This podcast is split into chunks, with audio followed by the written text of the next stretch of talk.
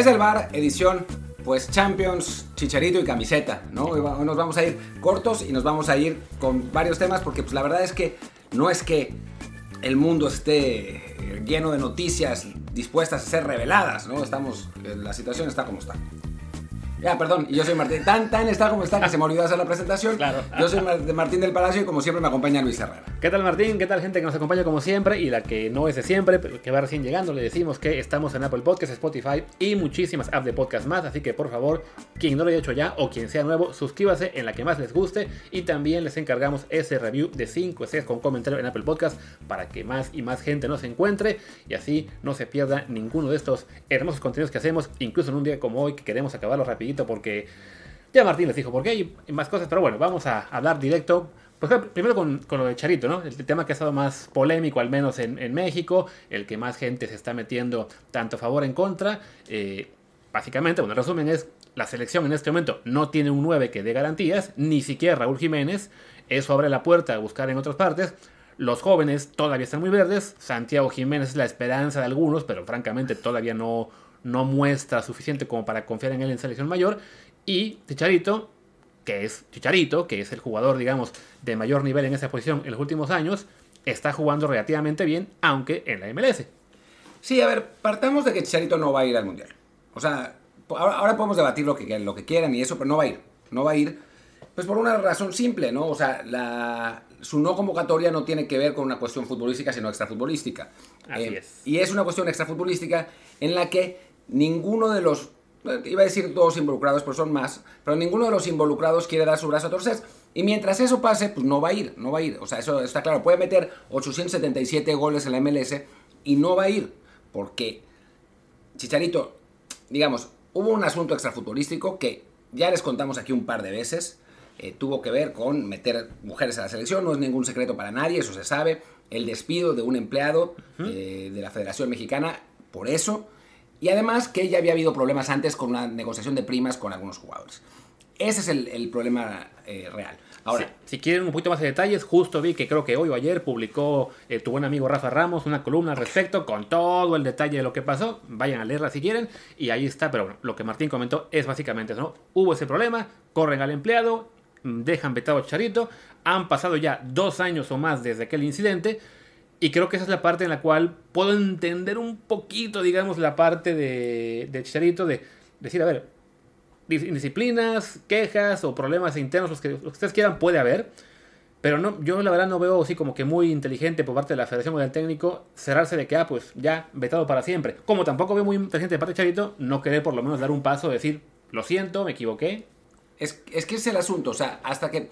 A Chicharito además ya se lo pusieron claro la Federación. Hasta que él no se disculpe, por lo que pasó, no va a haber convocatoria, no va a haber perdón.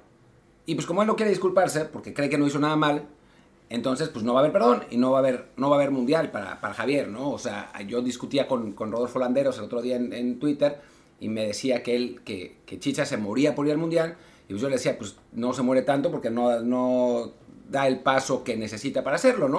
O sea, esto va más allá de quién tiene razón y quién no. Cada quien puede hacer llegar a sus conclusiones. La realidad del asunto como está es que, dadas las circunstancias, si no pasa algo muy raro, y es muy raro, es imposible, no va a ir. O sea, ahí está. Sí, y el problema de todo esto es que, aunque algunos ya en Twitter, sobre todo, digamos, los que, para variar, ¿no? Los antichicha o antichivas o anti lo que ustedes quieran, que no lo quieren ver en selección, eh, hablan de campaña y lo que usted. a ver, no es campaña, tan simple como que estamos viendo todos que desafortunadamente en la selección no están cayendo goles, Raúl Jiménez desafortunadamente no ha recuperado el nivel que tenía antes de la lesión del, golpe con David Luis. Eh, está sufriendo bastante para meter goles tanto en selección como en el Wolves. Eh, Funes Mori ha sido un desastre en la selección. Henry Martín pues colabora con lo que puede, pero incluso lo vimos. Habiendo jugado mal Raúl Jiménez contra, ¿qué fue? Honduras El Salvador, cuando metieron a Henry Martín era aún peor. Y de ahí para abajo, pues Magia se fue a España y le fue la patada. Santiago Jiménez, insisto, ha tenido rachas mucho más largas sin meter gol que teniendo un par de buenos partidos. Eh, y de ahí en fuera no hay más. O sea, desafortunadamente no hay delanteros de calidad comprobada, de garantías para nivel, selección mayor, que uno diga, ok, con estos tres tenemos buena competencia de que el mundial. Y, y entonces la presencia de un chicharito, que sabemos todos lo que fue en su mejor momento, pues no se puede enseñar que nos echan de repente en cara, pero ustedes dicen que la MLS es una mierda, y lo es. Eh, ¿Por qué llamarlo si está jugando bien ahí? Porque a fin de cuentas, la MLS, siendo una liga de bajo nivel, que lo es definitivamente, eh, cuando le llegan jugadores de, de primer nivel mundial, pues la calidad sigue ahí. O sea, Beckham no dejó, no dejó de ser Beckham por estar en la MLS. Zlatan no dejó de ser Zlatan por estar en la MLS. Creo que, creo que ese es el mejor ejemplo de Zlatan, porque después volvió a Europa y volvió, a, volvió a andar bien en Europa. No es que haya desaparecido del mapa. Exactamente, ¿no? Carlos Vela se fue a la MLS y seguía siendo el mejor jugador mexicano por años y cuando hubo Conca Champions, por poco le gana a él solo a los cuatro mexicanos que enfrentó. Entonces, la clave en los jugadores que se van a la MLS, en particular los de ataque, creo yo, es cómo están de forma física. O sea, si están físicamente bien, es muy factible que aún estén cerca, aunque no al 100%, de su máximo nivel o de, cuando, de lo que eran cuando estaban eh, eh, pues más jóvenes. ¿no? Chicharito en este momento, la verdad es que se está viendo muy muy bien en la MLS, no solamente en cuanto a que mete goles y ya, sino en cuestión de movimientos. Ese gol que hizo el, el domingo ante el Timbers fue un gol típico de Chicha, de simplemente moverse, desbalancear la defensa y rematar lo que parece muy fácil, solo le empujó, pero uno ve la jugada desde antes y pues fue una muestra del chicharito, digamos, del el de siempre, ¿no? Entonces, no es una garantía que él pueda en este momento jugar a, mayor nivel que el de Funes Mori, Henry Martín o Jiménez, pero, dados los antecedentes suyos en Europa, en selección, y la forma física que está mostrando, pues mínimo habría que probar en el punto deportivo.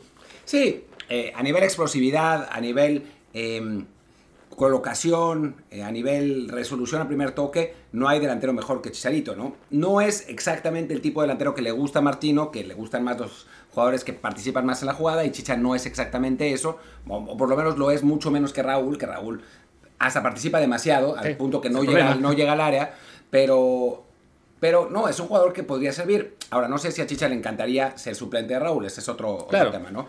Eh, pero, pero el asunto es que, o sea, sí si Javier Hernández fuera un jugador cualquiera, estaría en la selección, o sea, por nivel futbolístico actual. Eso está claro, porque además al Tata le encanta el MLS, y eso lo sabemos, lo sabemos todos. Ahora, dadas las circunstancias anteriores, lo que pasó, que bueno, pueden leer esa columna de Rafael Ramos si no los ha bloqueado como a mí.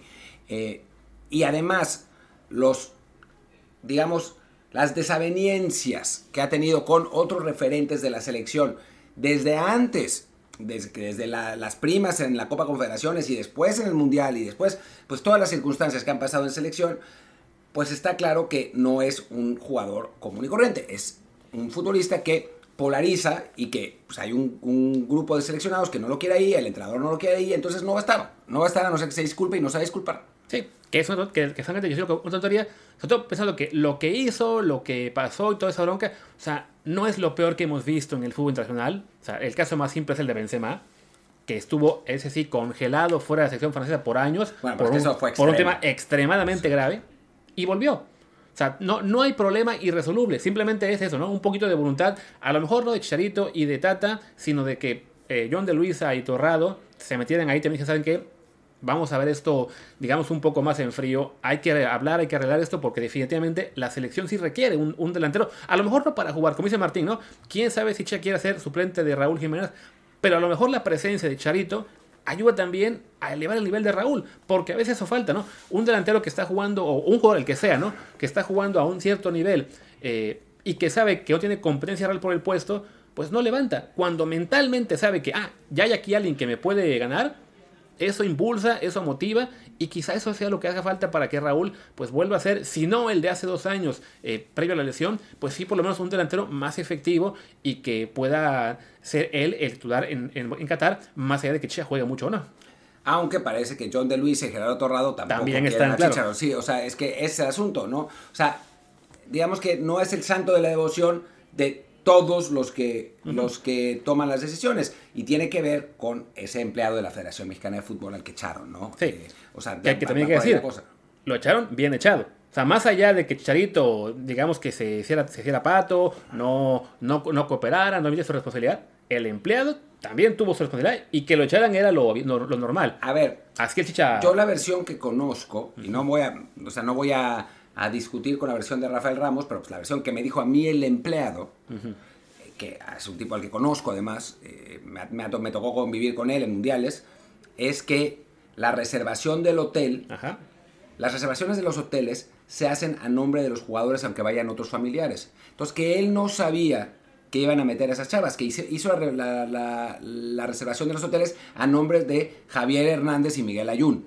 Y entonces que ellos metieron a las, a las chavas ahí. El error del empleado fue reservar esos cuartos en otro hotel, pero él dice que él pensaba que era para familiares, no para mujeres, y que cuando llegaron las mujeres, pues lo agarraron en curva y que, en teoría, el, el- el problema fue que Chicharito en teoría iba a hablar con la gente de la federación e iba a decir, el empleado no sabía que a quién íbamos a meter, pero no lo hizo y entonces lo corrieron. Ya, no lo sé, Rick, francamente. yo no conozco al empleado, pero sí, me, me cuesta un poco. O sea, si. Digo, la versión del empleado es que, no, no, yo no sabía. Chicharito no dijo nada, entonces ¿por qué lo corrieron? No sé. Ahí- No, corrieron porque estaban las mujeres Claro. y entonces la, la- la versión, digamos, oficial es que el empleado sí sabía lo de las mujeres. Lo que él dice es que él no sabía y que Chicharito perfectamente podía haber dicho que no sabía y no lo hizo. Claro. Ese es, ese es el, el, el meollo.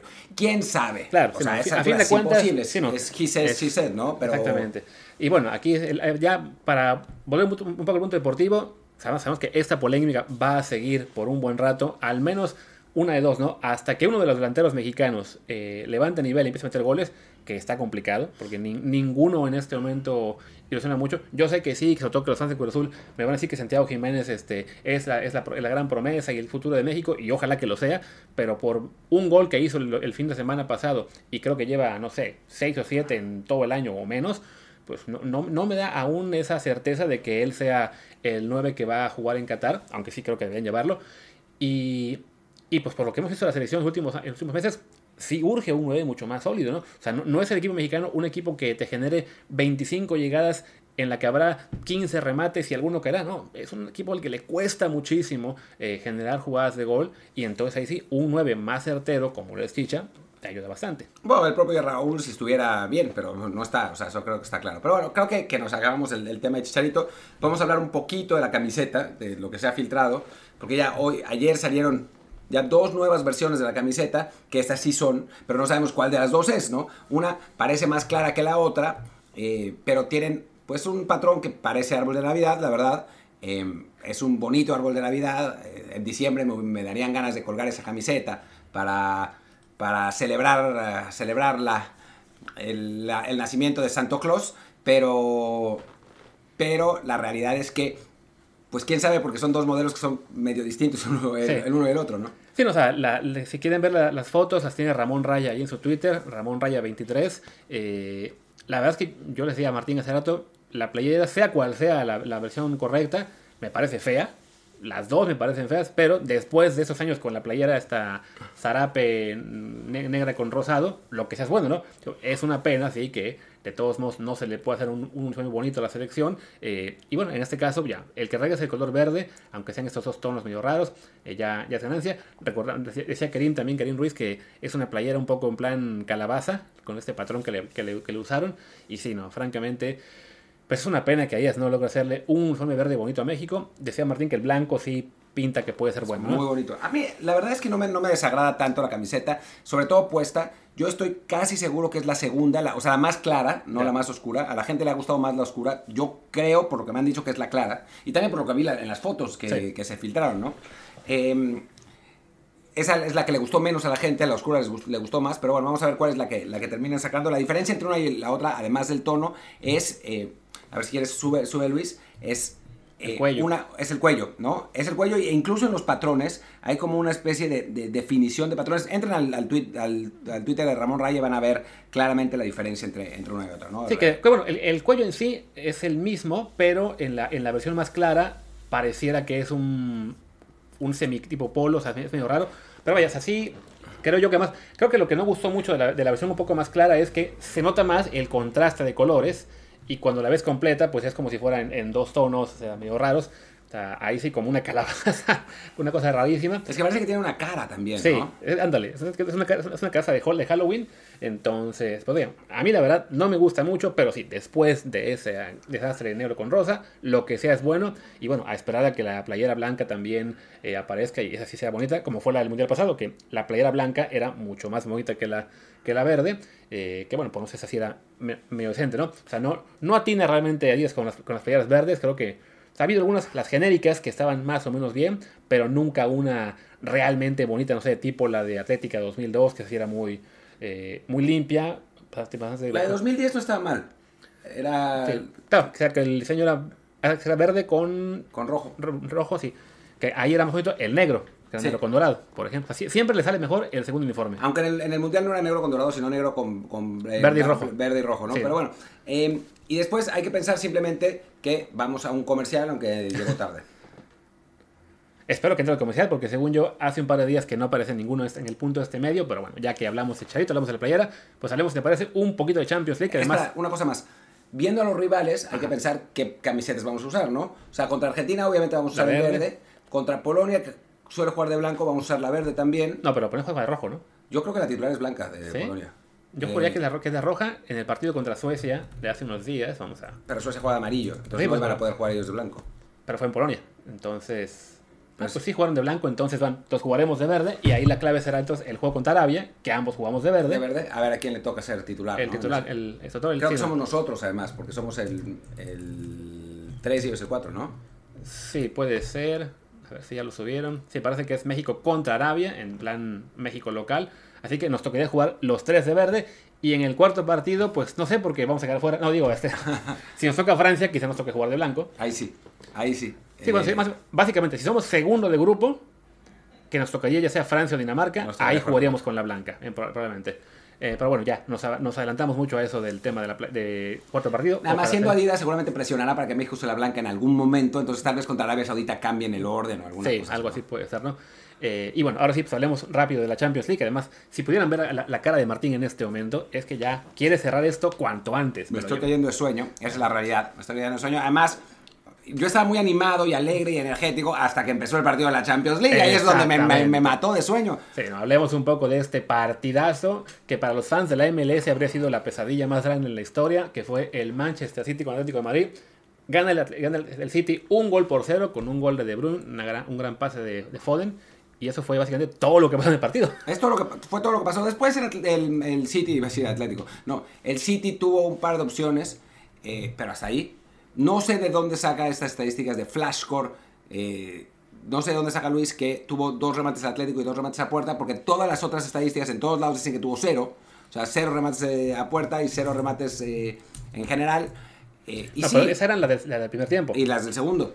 También en la transmisión también lo pusieron y, y, tu compa Mr. Chip dijo que es la primera vez en la historia de la competición que el Atlético de Madrid tuvo cero remates. Y ahora ya lo habría en otro lado más confiable. score y ahí sí dicen 0, 0, 0, 0. Cero. Es que tuvo uno, pero estaba en fuera de lugar, Llorente. Ah, lo, lo contó el, sistema de doble. Score, sí. Eh, sí, la verdad es que un partido... A ver, Simeone planteó una táctica del 5-5-0. Después cambió a 5-4-1 y pagó por su agresividad, porque ahí fue donde les clavó el gol Foden.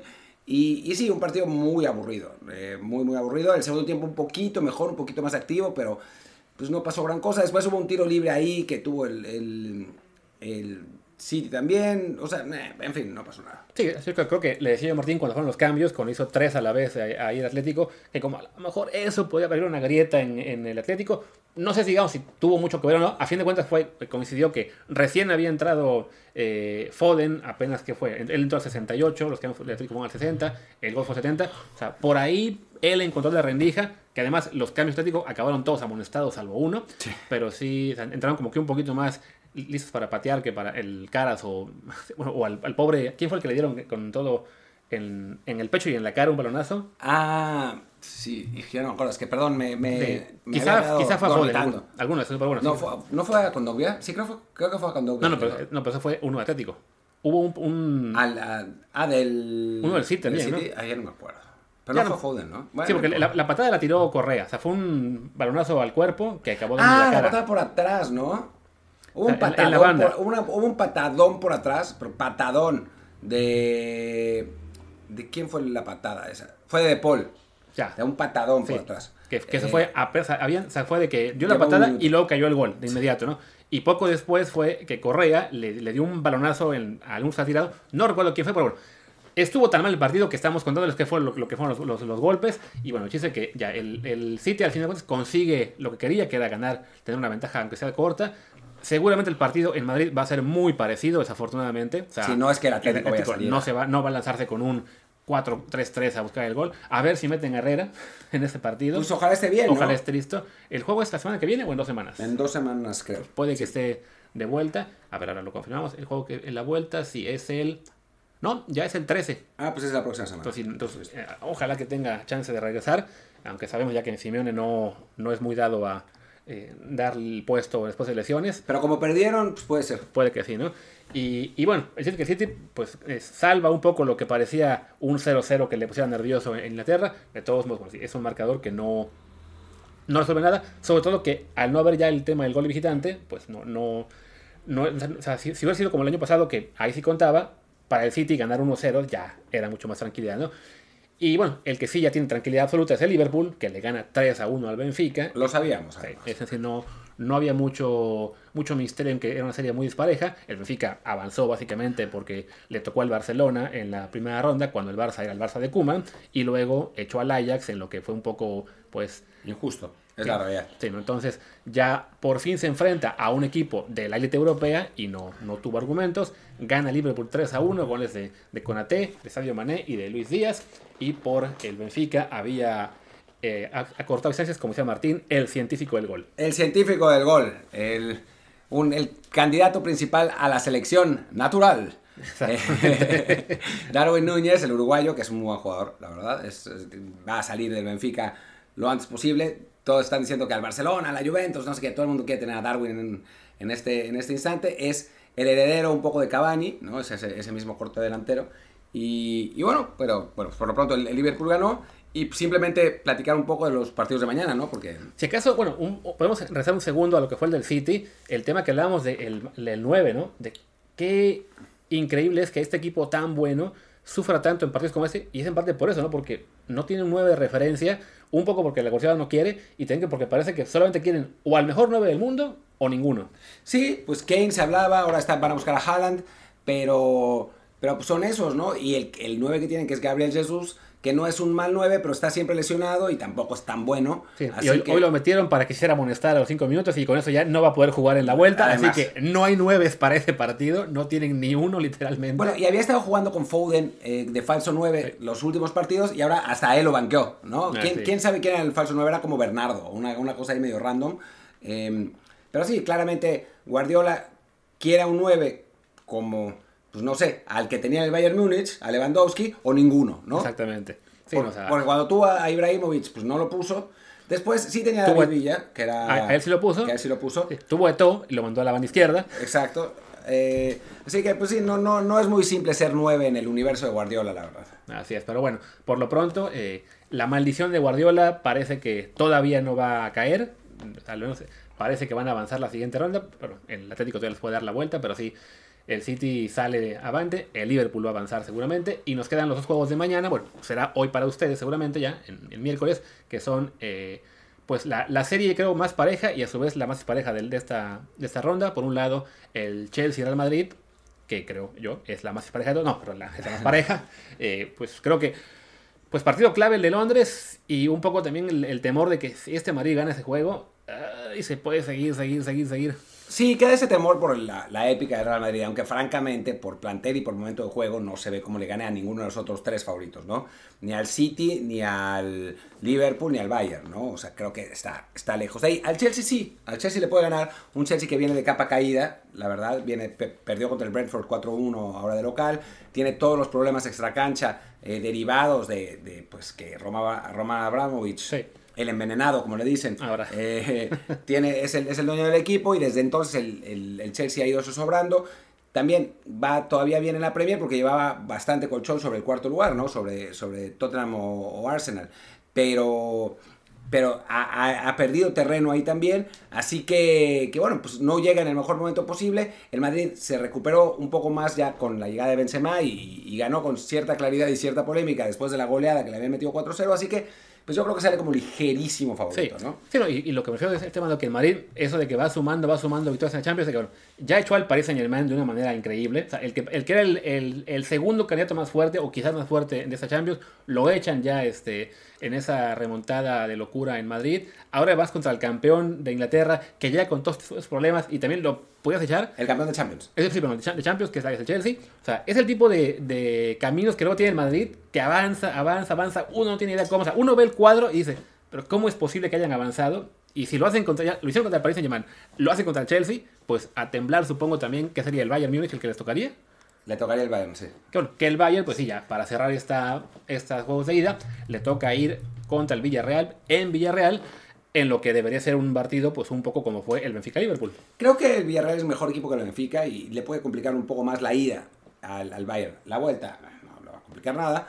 Eh, y sí, creo que que es el equipo de la Juventus, pero bueno. Sí, bueno, pero no, el Bayern no es la Juventus.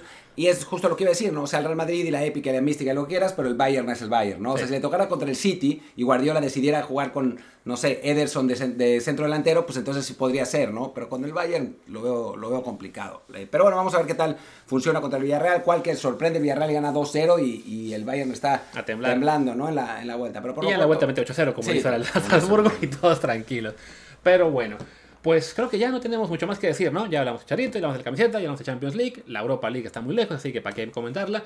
Eh, y nada, pues ya, cerremos y regresaremos seguramente mañana jueves, para quien esté escuchando esto miércoles, pues ya con lo que será un poco el comentario de, de los juegos de Madrid y Bayern y algo más, Europa, selección. Ojalá que haya polémica o algo así en el del Madrid para que tengamos algo de que hablar y no tengamos que cortar el, el, el episodio después de 25 minutos porque ya no tenemos temas. Así es. Digo, pues venga, vamos cerrando. Yo soy Luis Herrera, mi Twitter es arroba luisrha. Y yo soy Martín del Palacio, mi Twitter es arroba, eh, arroba Martín de ELP y el del podcast es desde el bar pod, desde el bar POD. Muchas gracias y pues nos vemos mañana. Chao. Chao.